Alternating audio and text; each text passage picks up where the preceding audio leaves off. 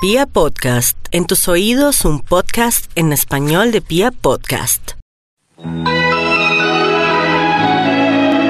Hola amigos, yo soy Luis Miguel Fuentes y este es un cuento para los niños de la familia Candela. Se titula La tortuga triste.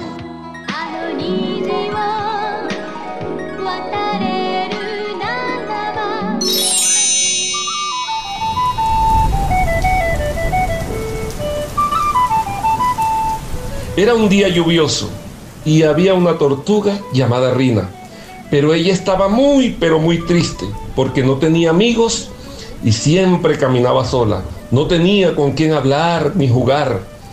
Nadie era su amigo. Un día que ya no soportó estar sola, salió decidida a buscar amigos.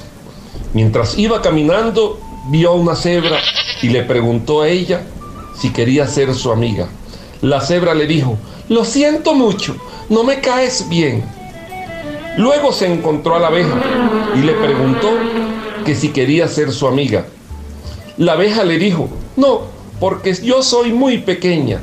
Entonces, ya enojada, se dijo a sí misma, no importa que no me quieran, pero el único amigo que tengo que me ama y me acepta como soy es Dios.